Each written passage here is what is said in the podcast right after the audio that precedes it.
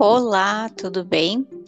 Hoje vamos dar início ao nosso seminário integrador da disciplina de Seminário e Psicologia e Políticas Públicas com a professora Betina.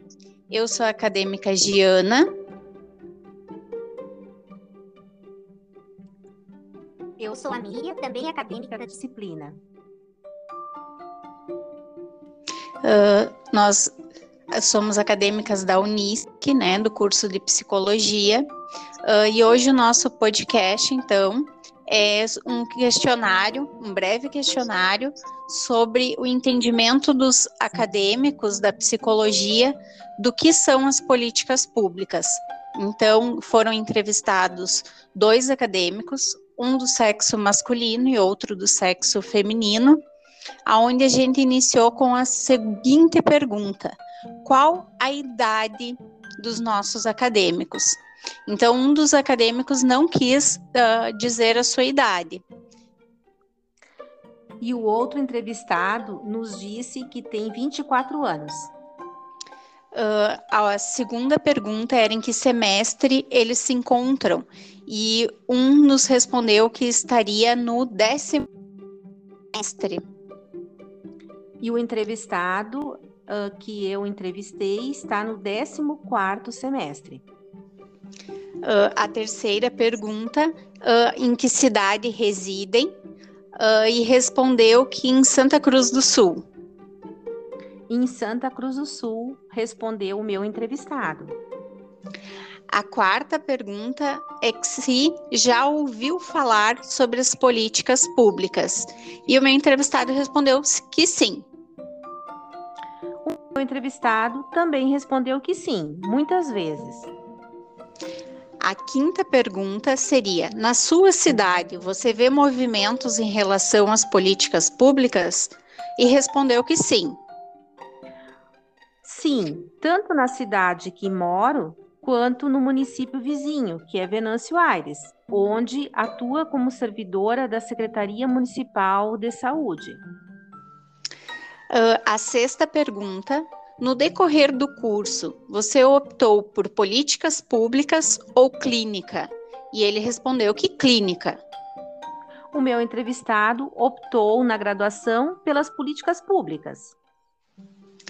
A sétima pergunta: o que entende por políticas públicas na psicologia?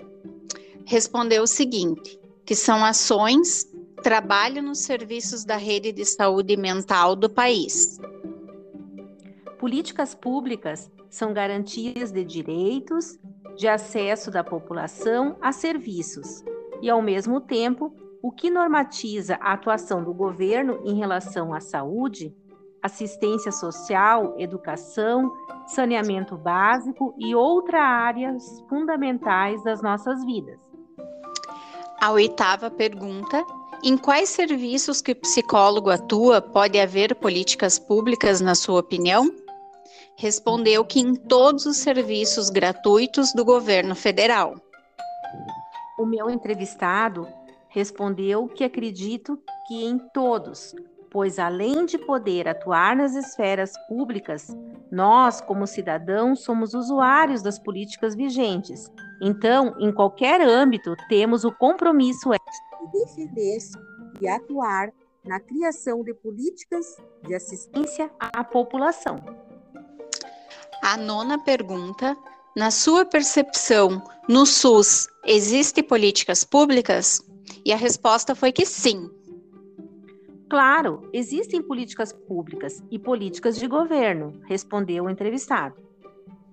A décima e última pergunta diz assim: Você, como futuro psicólogo, como pensa que poderia contribuir para que as políticas públicas fossem mais executadas? E a resposta foi: trabalhar com as políticas públicas, cobrar mais ações.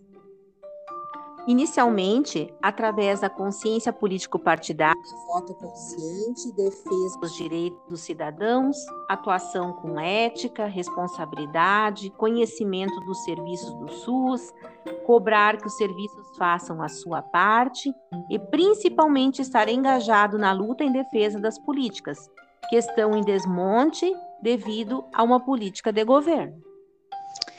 Então, essas foram as respostas dos nossos entrevistados. E para esclarecer um pouquinho mais, nós gostaríamos de explicar que o termo política é derivado do grego politeia, que indica todos os procedimentos relativos à polis, ou cidade-estado, que compreende as ações, os comportamentos, entendimentos e desentendimentos dos homens, os políticos, para conquistar o poder ou um lugar nele, sejam em eleições, nas campanhas eleitorais, comícios, lutas de partidos. No entanto, o termo público é aquilo relativo ao povo, que é de todos, comum, que serve para todos. Dessa forma, entende-se por políticas públicas um conjunto de ações coletivas voltadas para a garantia dos direitos sociais, configurando um compromisso público que visa dar conta de determinada demanda em diversas áreas. São políticas de Estado e não de governo, e pressupõem uma capacidade de impacto no sentido da construção da cidadania. Existem para garantir os direitos humanos, Atualmente, as políticas públicas ainda são marcadas por ações compensatórias, enfrentando superficialmente algumas das demandas mais urgentes de amplas camadas da população, as quais encontram-se excluídas do acesso a bens e serviços. Assim, práticas psicológicas lidam diferenças dos sujeitos. Entretanto, precisa desviar do caráter privatista, de como é tomado o sujeito se pretende atuar na área de políticas públicas. Pois a psicologia conta com ferramentas que potencialmente podem enfrentar os processos de exclusão social vividos por uma parcela significativa da população, através do vínculo, da escuta, do cuidado de intervenções coletivas, aproximação com o território com as redes, conexões estabelecidas pelo sujeito, suas estratégias de existência.